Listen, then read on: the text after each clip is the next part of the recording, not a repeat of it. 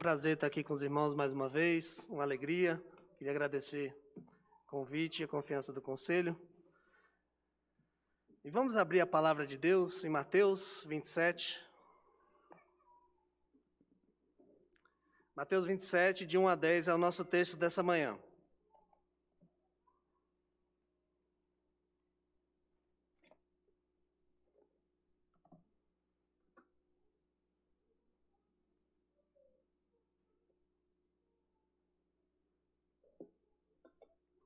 Mateus 27, de 1 a 10.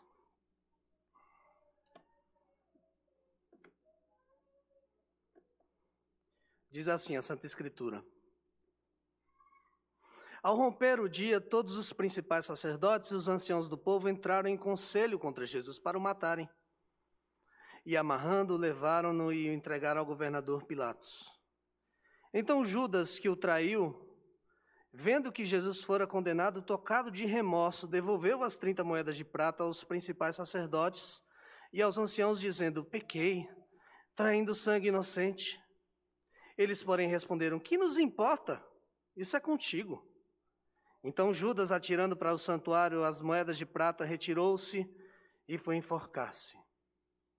E os principais sacerdotes, tomando as moedas, disseram: Não é lícito deitá-las no cofre das ofertas, porque é preço de sangue.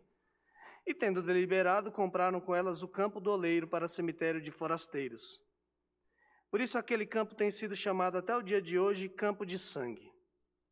Então se cumpriu o que foi dito por intermédio do profeta Jeremias.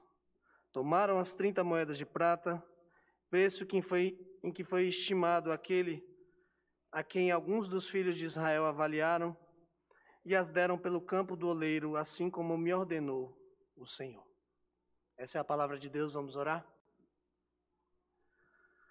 Santo Deus, nós estamos diante do teu santo e perfeito livro e rogamos ao Senhor que o teu Santo Espírito fale aos nossos corações, que nós possamos ver a nossa pequenez e a grandeza de Cristo, que nós possamos ver nele a nossa única e suficiente salvação, que nós possamos amá-lo cada vez mais, em nome de Jesus.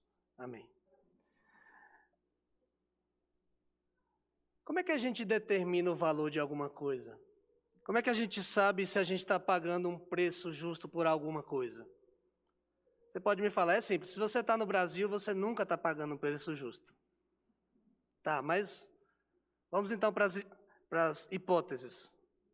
Como é que a gente sabe, por exemplo, se a gasolina é R$ reais o litro, se a Coca-Cola de 2 litros a R$ reais, se o último, se o último MacBook Pro a 79 mil reais.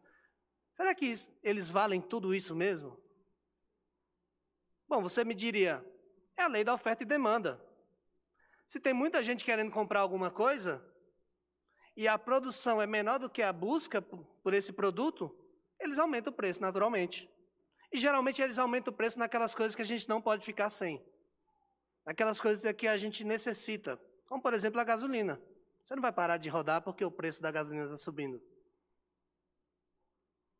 A necessidade faz a gente dar valor a alguma coisa. Mas não é só a necessidade, a gente não, não só valoriza aquilo que a gente precisa. Por exemplo, uma vez na época das Beyblades, e quem for dos anos 90 vai lembrar das Beyblades, é, quem não for, vou explicar o que, que é. Eram peões estilizados, só isso. E vendiam caro para as crianças. Então eram peões estilizados que você puxava e fazia batalhas entre os peões, né? E o meu irmão Davi, ele tinha mais ou menos 8 a 10 anos, ele descobriu que um peão de madeira raiz, ele ganhava uma batalha de qualquer Beyblade. Então ele, ele decidiu que ele queria comprar um peão de madeira raiz mesmo. Então ele foi lá no. Meu pai levou ele no Mercado Central, lá de Fortaleza, e ele foi procurar o peão. E chegando lá, ele achou o peão, e quando ele foi comprar, ele chegou para o dono da loja lá e perguntou: quanto é que custa? Aí o homem falou: 50. Aí lá vai meu irmão, né?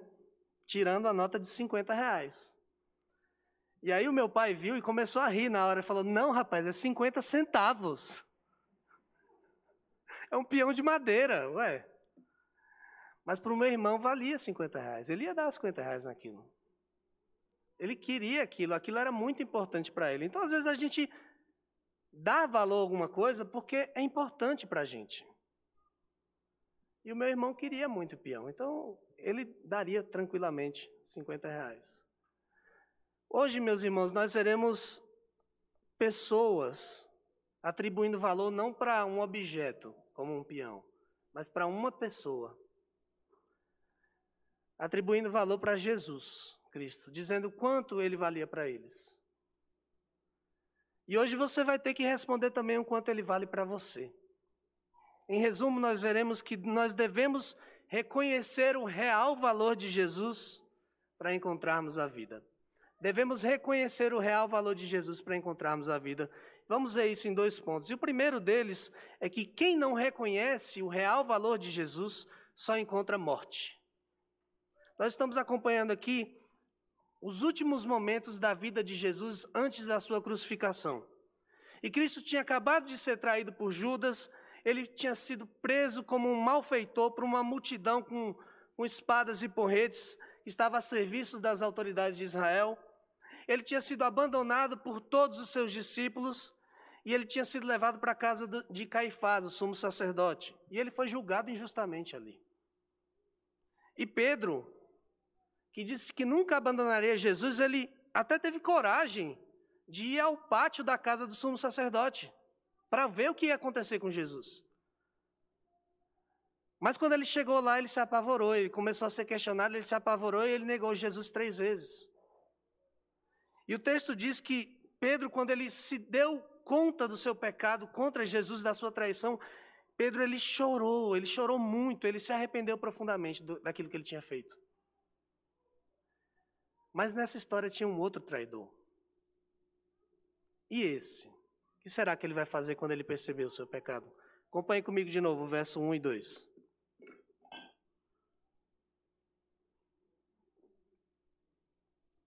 Ao romper o dia, todos os principais sacerdotes e os anciãos do povo entraram em conselho contra Jesus para o matarem. E amarrando, levaram-no e o entregaram ao governador Pilatos. Os principais sacerdotes e os presbíteros de Israel, os anciãos, eles esperaram o dia amanhecer para poder darem um veredito final a Jesus. Afinal de contas, eles precisavam respeitar a lei judaica, não é mesmo? Não era permitido na lei judaica julgar alguém de morte durante a noite. E não era permitido na lei judaica executar uma pessoa em dia de festa, como era a festa da Páscoa.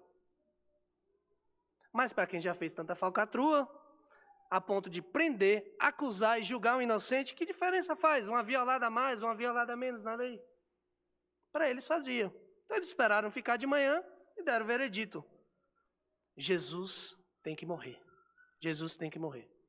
E aí eles amarraram Jesus e levaram para Pilatos. Veja o que Jesus teve que passar na mão desses homens. Além dele ser falsamente acusado e condenado, ele ainda foi amarrado por eles para parecer um bandido mesmo, sendo levado nas ruas de Jerusalém rumo à casa do governador.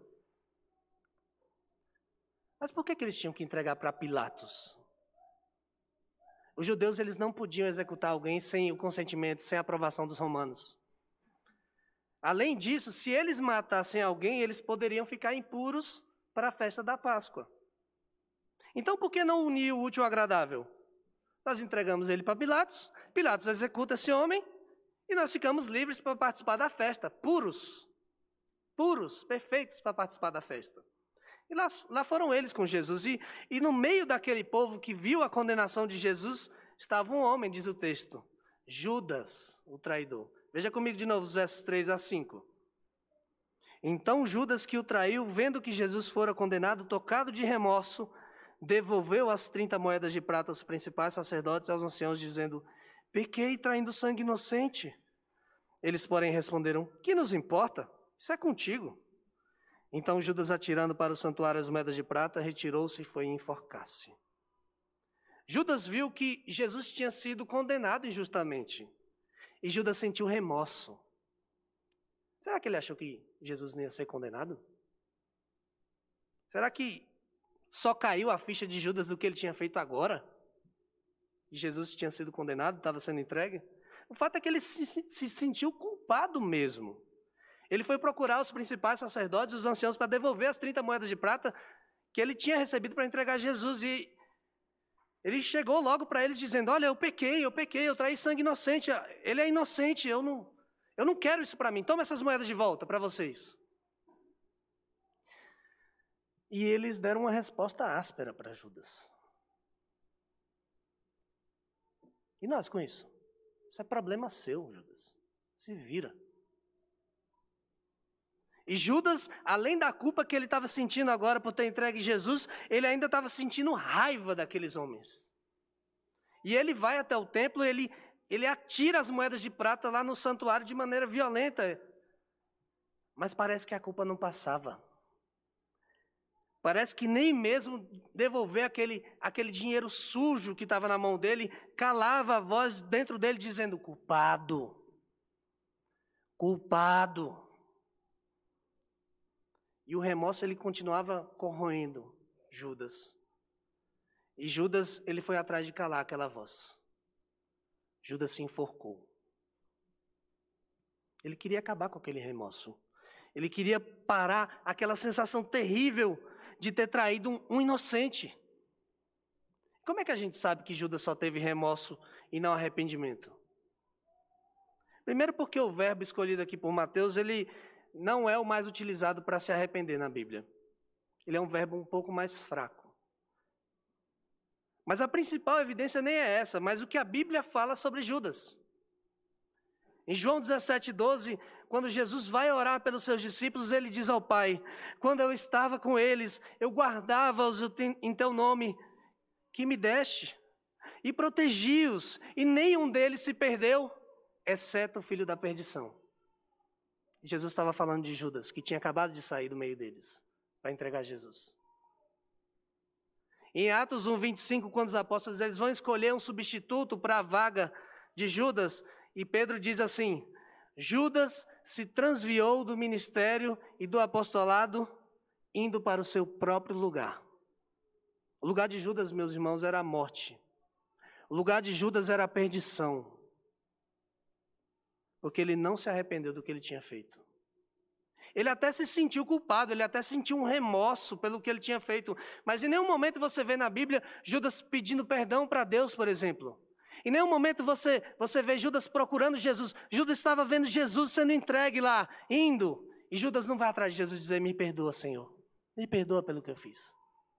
Não, ele não estava arrependido de verdade. Ele estava se sentindo culpado.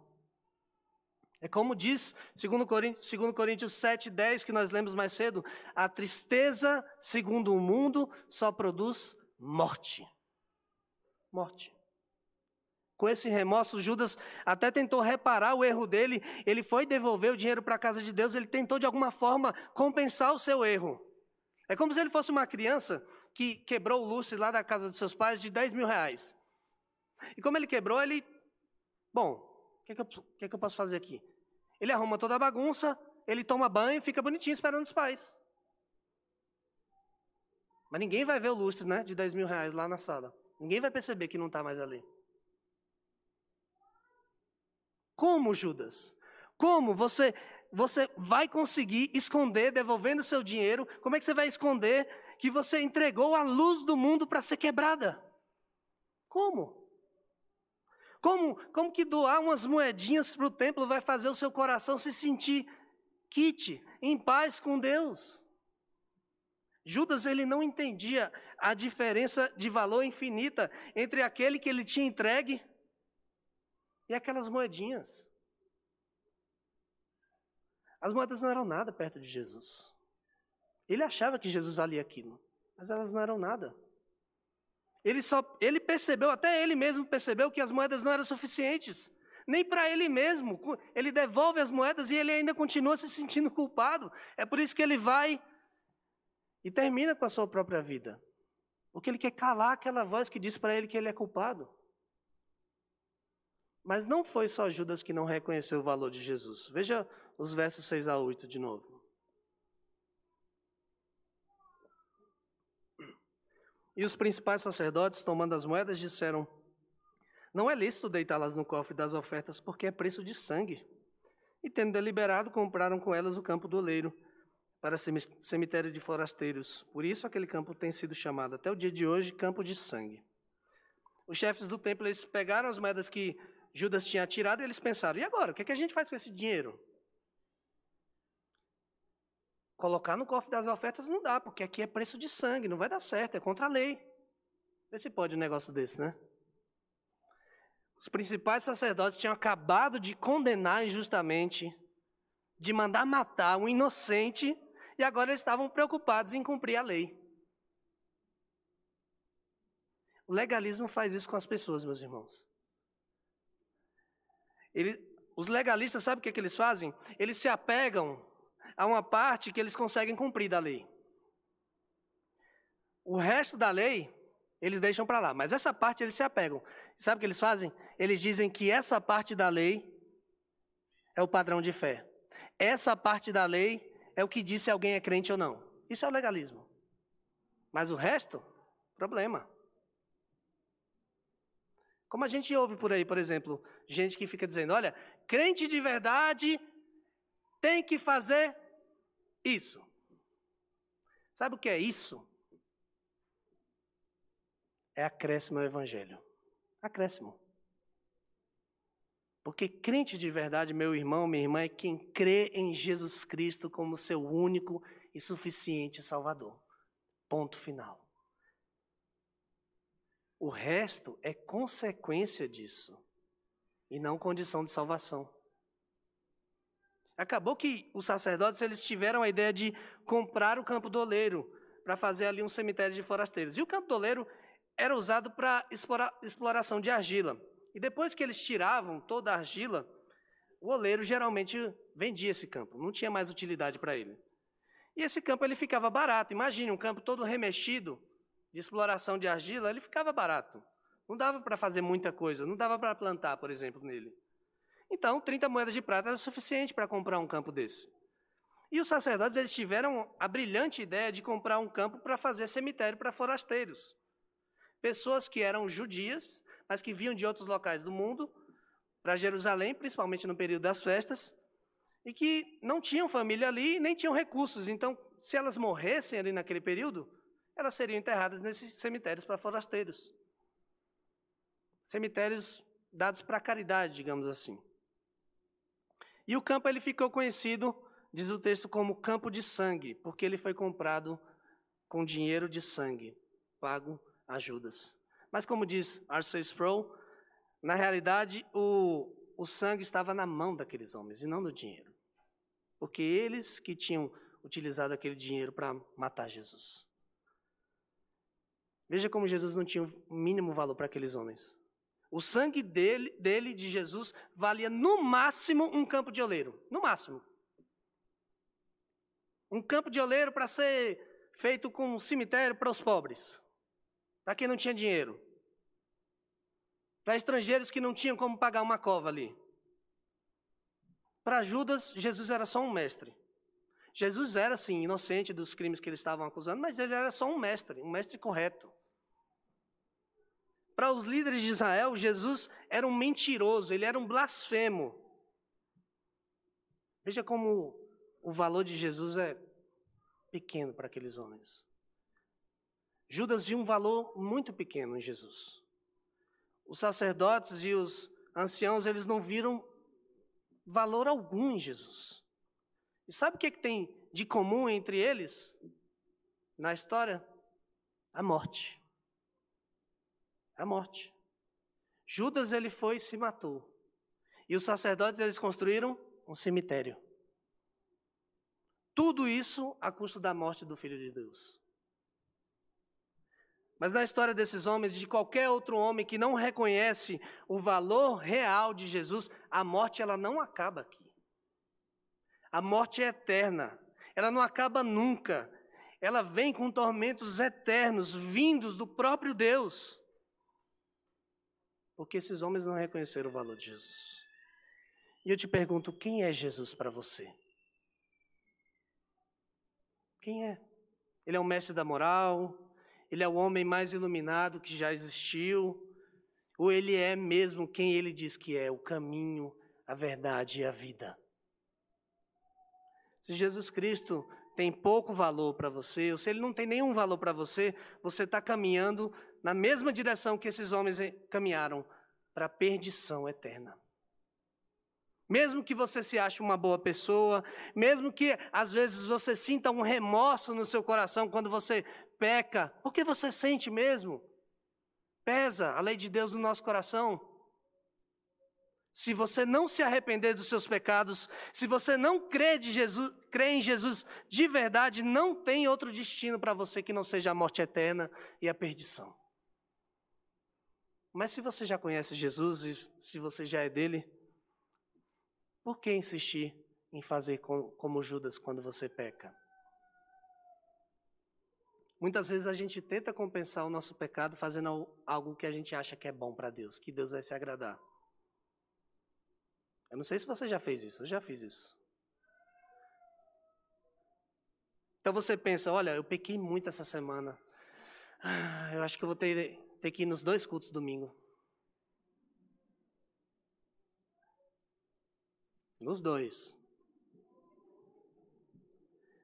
Você nem confessa o seu pecado a Deus, porque você acha que Deus vai falar com você como os sacerdotes falaram com Judas. Deus vai falar para você: Isso é problema seu, já te salvei, agora se vira. Não, meus irmãos. Deus não é homem. Deus não é como homem.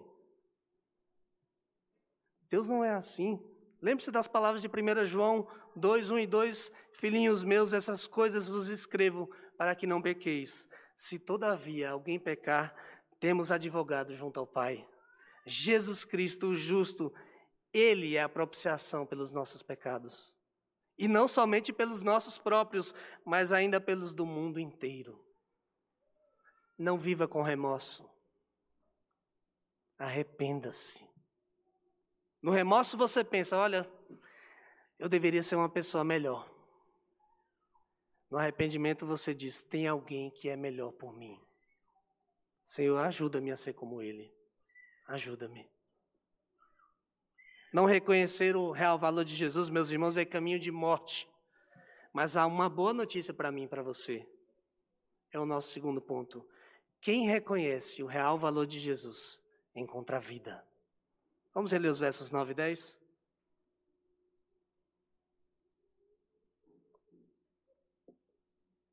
Então se cumpriu o que foi dito por intermédio do profeta Jeremias.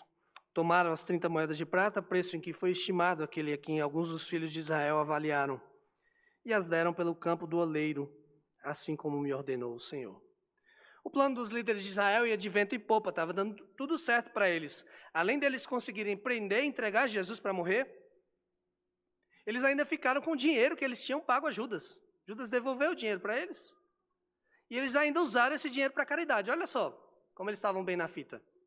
E talvez quem ficasse sabendo dessa história e fosse seguidor de Jesus na época, tivesse pensado: nossa, Judas traz Jesus por uma micharia e ainda devolve esse dinheiro para esses homens. Eles ganharam, Jesus perdeu, deu tudo errado. Mas isso não é verdade. Veja o que Mateus diz. Toda essa história ela já estava profetizada, ela já estava no plano de redenção eterna do Senhor, desde a eternidade, já tinha sido predita pelos profetas. E Mateus diz que se cumpriu o que foi dito pelo profeta Jeremias. Mas se você prestou atenção no, na liturgia de hoje, as palavras citadas por Mateus parecem mais com as palavras do profeta Zacarias. No capítulo 11, versos 12 e 13. E agora? Nós temos um erro na palavra de Deus? Não. Realmente, a maioria das palavras estava assim na profecia de Zacarias. Mas há também referências a dois textos de Jeremias. Jeremias 19, Jeremias 32. Mateus ele cita ambos os profetas, mas ele se refere apenas ao profeta maior. E esse era, esse era um costume dos judeus naquela época, por quê? Eles colocavam os profetas em um único rolo. Então, num rolo cabia um profeta maior e alguns menores. E o profeta maior ele sempre vinha primeiro e dava nome ao livro, ao rolo. Então, isso é comum, por exemplo, em Marcos 1, 2 e 3, ele cita Malaquias e Isaías, mas quando ele vai falar o nome do profeta, ele diz Isaías, profeta maior. A mesma coisa que acontece aqui com Mateus, ele está citando só apenas o nome do rolo. Mas o que é que diziam as profecias? Em Jeremias 19, o Senhor, ele condena os moradores de Jerusalém por terem deixado. E ele diz que o vale do filho de Inom, um lugar que ficava à porta do oleiro, e que eles usavam para cultos idólatras a Baal e a Moloque, aquele lugar ia se chamar dali em diante Vale da Matança. Vale da Matança, porque Deus iria destruir aquele lugar. E William Hendrickson diz que, desde o quarto século, pelo menos, o campo de sangue tem sido localizado nesse mesmo vale do filho de Inom, lá no sul, no Vale da Matança. Além disso, em Jeremias 32, 6 e 9, 6 a 9, Jeremias ele comprou um campo lá em Jerusalém quando os babilônios estavam prestes a invadir. Porque Deus disse para ele: compra um campo, porque um dia tudo isso aqui vai ser restaurado. E ele comprou. Mas a principal parte da profecia vem do profeta Zacarias mesmo. Em Zacarias 11, a partir do verso 4, o Senhor manda ao profeta Zacarias apacentar as ovelhas que eram destinadas para a matança. Porque os seus próprios pastores as matavam. E eles não eram punidos por isso, e eles ainda ficavam ricos a custo disso, de matar suas próprias ovelhas de maltratar suas próprias ovelhas. E Zacarias ele vai e apacenta as ovelhas no lugar daqueles pastores maus e ele cuida bem delas. Mas quando ele vai receber o salário pelo seu bom trabalho, ele só recebe 30 moedas de prata. 30 moedas de prata. E o Senhor diz para ele: arroja isso ao oleiro, esse magnífico preço que eu fui avaliado por eles. O Senhor sabia que eles não estavam dando pouco valor ao trabalho dele, de Zacarias. O Senhor sabia que eles estavam dando pouco valor à palavra de Deus, ao profeta do Senhor, ao próprio Deus. E Zacarias ele vai e joga as 30 moedas de prata ao oleiro, e o oleiro ficava lá no templo. Percebe os paralelos entre essa história e a profecia de Zacarias? 30 moedas de prata, o pastor é avaliado. Apenas 30 moedas de prata. E elas são jogadas no templo. As 30 moedas de prata. Então o que Mateus ele estava querendo dizer, inspirado pelo Espírito Santo de Deus, é que Jesus é o cumprimento das profecias de Jeremias e de Zacarias. Por meio de Jesus, a condenação viria para todos aqueles que tinham abandonado o Senhor, mesmo aqueles que viviam em Jerusalém, aqueles que supostamente, supostamente serviam ao Senhor no templo. Mesmo eles, mas por meio de Jesus também viria a restauração de Jerusalém, e ela seria habitada um dia por aqueles que crescem na palavra do Senhor. Tudo isso porque Jesus é o bom pastor, aquele que tomou nas suas mãos as ovelhas de Israel ovelhas que estavam sendo massacradas por falsos pastores. E Jesus cuidou daquelas ovelhas como ninguém tinha feito antes. Mas ele foi avaliado e foi entregue por meras 30 moedas de prata para ser morto por aqueles pastores perversos. Aquele que não tinha nenhum valor para os pastores de Israel é a única esperança de Israel. Aquele que foi condenado como um blasfemo é o único que pode livrar da condenação todos os blasfemos. Aquele que parecia ter perdido para os seus inimigos estava vencendo os seus inimigos ao entregar a sua própria vida na cruz do Calvário. Jesus não é um mero homem. Ele é o próprio Deus que se fez homem para morrer como um bandido, no lugar de bandidos como eu e você. Zacarias disse, o Senhor disse a Zacarias: Olha o preço que eu fui avaliado. Jesus diz para mim e para você: Olha o preço que eu fui avaliado. 30 moedas de prata. Mas ele morreu por vontade própria. Ele morreu porque ele é o bom pastor. Ele morreu para que tivéssemos paz com Deus, uma vida eterna com Ele. Ele mesmo diz em João 10, versos 14 e 15: Eu sou o bom pastor. Eu conheço as minhas ovelhas e elas me conhecem a mim, assim como o Pai me conhece a mim. E eu conheço o Pai e eu dou a minha vida pelas minhas ovelhas. Esse é o real valor de Jesus, meus irmãos. Ele é simplesmente inestimável. Você não consegue calcular, porque Ele é o próprio Deus. Esse valor é infinito. E eu te pergunto: você reconhece esse valor? Mesmo sem ver Jesus, você consegue ouvir a voz do Senhor te chamando para vir junto dele, o bom pastor, venha, ovelha. Venha, ovelha. Venha para junto de mim.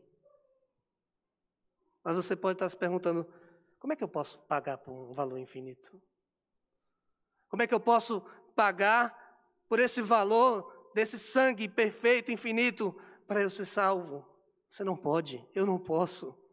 Mas ele já pagou por nós ao morrer no nosso lugar. E o nome disso é graça. Graça. Por isso, venha como você está, sem nada para oferecer. Creia em Jesus e você vai encontrar a vida.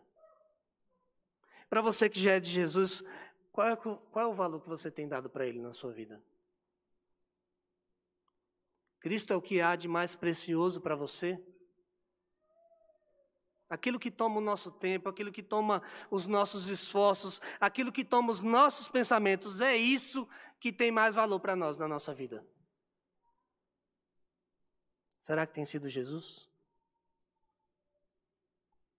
Será que você que diz que ama Jesus, mas desonra o nome dele dormindo com seu namorado, sua namorada, ou então consumindo pornografia, será que você tem buscado em Jesus Cristo o verdadeiro prazer da sua vida, a verdadeira satisfação, que nada disso vai te dar?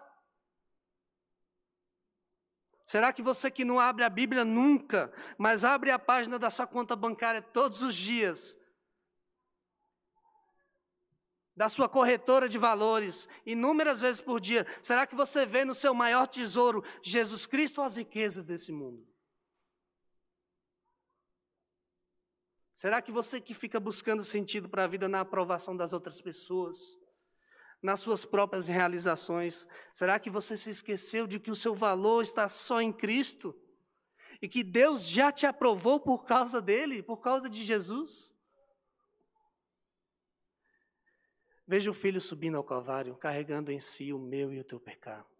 Prove o amor de Jesus, prove. Veja o real valor de Jesus, veja o quanto nós valemos para Ele. Ele deu sua própria vida por nós. Arrependa-se para a vida hoje. Arrependa-se. Porque, meus irmãos, com Cristo é tudo ou nada. Ou ele vale tudo para você, ou ele não vale absolutamente nada. Judas, os principais sacerdotes e os anciãos, eles o avaliaram em meras 30 moedas de prata. E eles compraram a própria morte com isso. Mas a palavra de Deus nos deixa claro que o, o real valor de Jesus é infinito, porque ele é o próprio Deus que se fez homem por nós. E eu te pergunto: quanto Cristo vale para você? Quanto ele vale para você? Pense bem.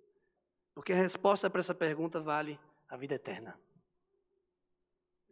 Você precisa de Jesus desesperadamente, mesmo que você não saiba disso, você precisa dele. A questão é se você vai perceber que ele é o que há de mais importante na sua vida ou não. Um dia desse saiu uma notícia que dizia que se você tivesse comprado 300 reais em Bitcoin, uma moeda digital, há 10 anos atrás você estaria com hoje com 147 milhões de reais. Foi isso mesmo que você ouviu. 300 reais há 10 anos atrás virariam 147 milhões de reais hoje.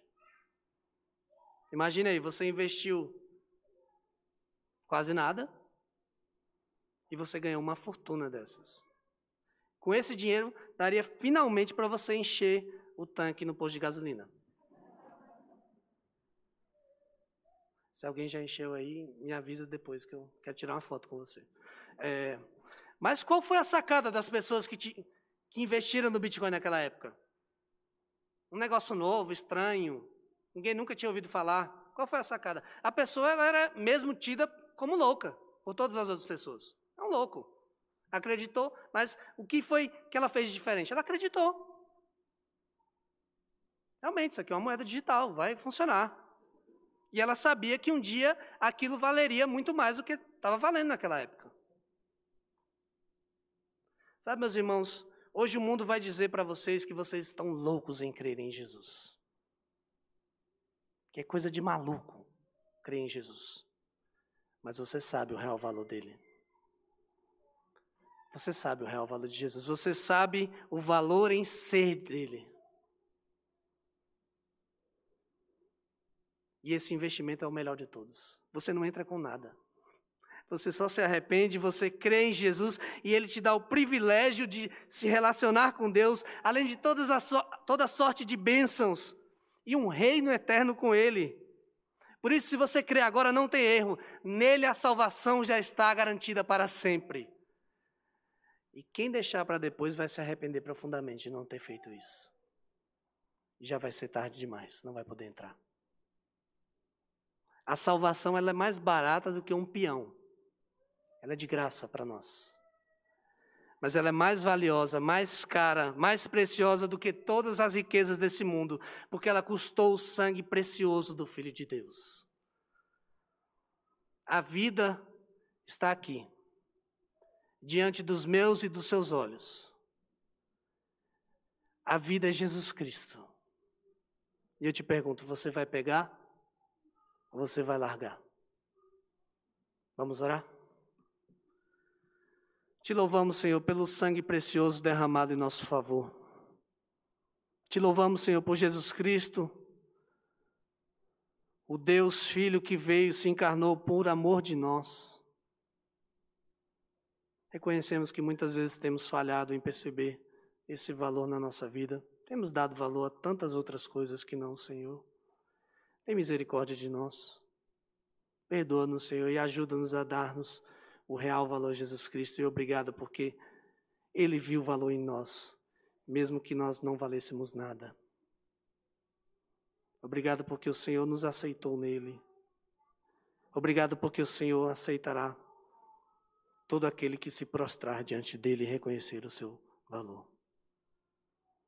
Senhor, se há alguém que ainda não reconheceu o valor de Cristo nessa manhã aqui, o teu Espírito Santo toque nessa pessoa e a faça crer e a faça ter os seus olhos abertos para Jesus Cristo, o nosso único e suficiente Salvador. Faz isso, Senhor. Só o Senhor pode fazer. E nós te louvamos porque o Senhor fez isso por nós. Em nome de Jesus. Amém. Queridos, vamos ficar de pé.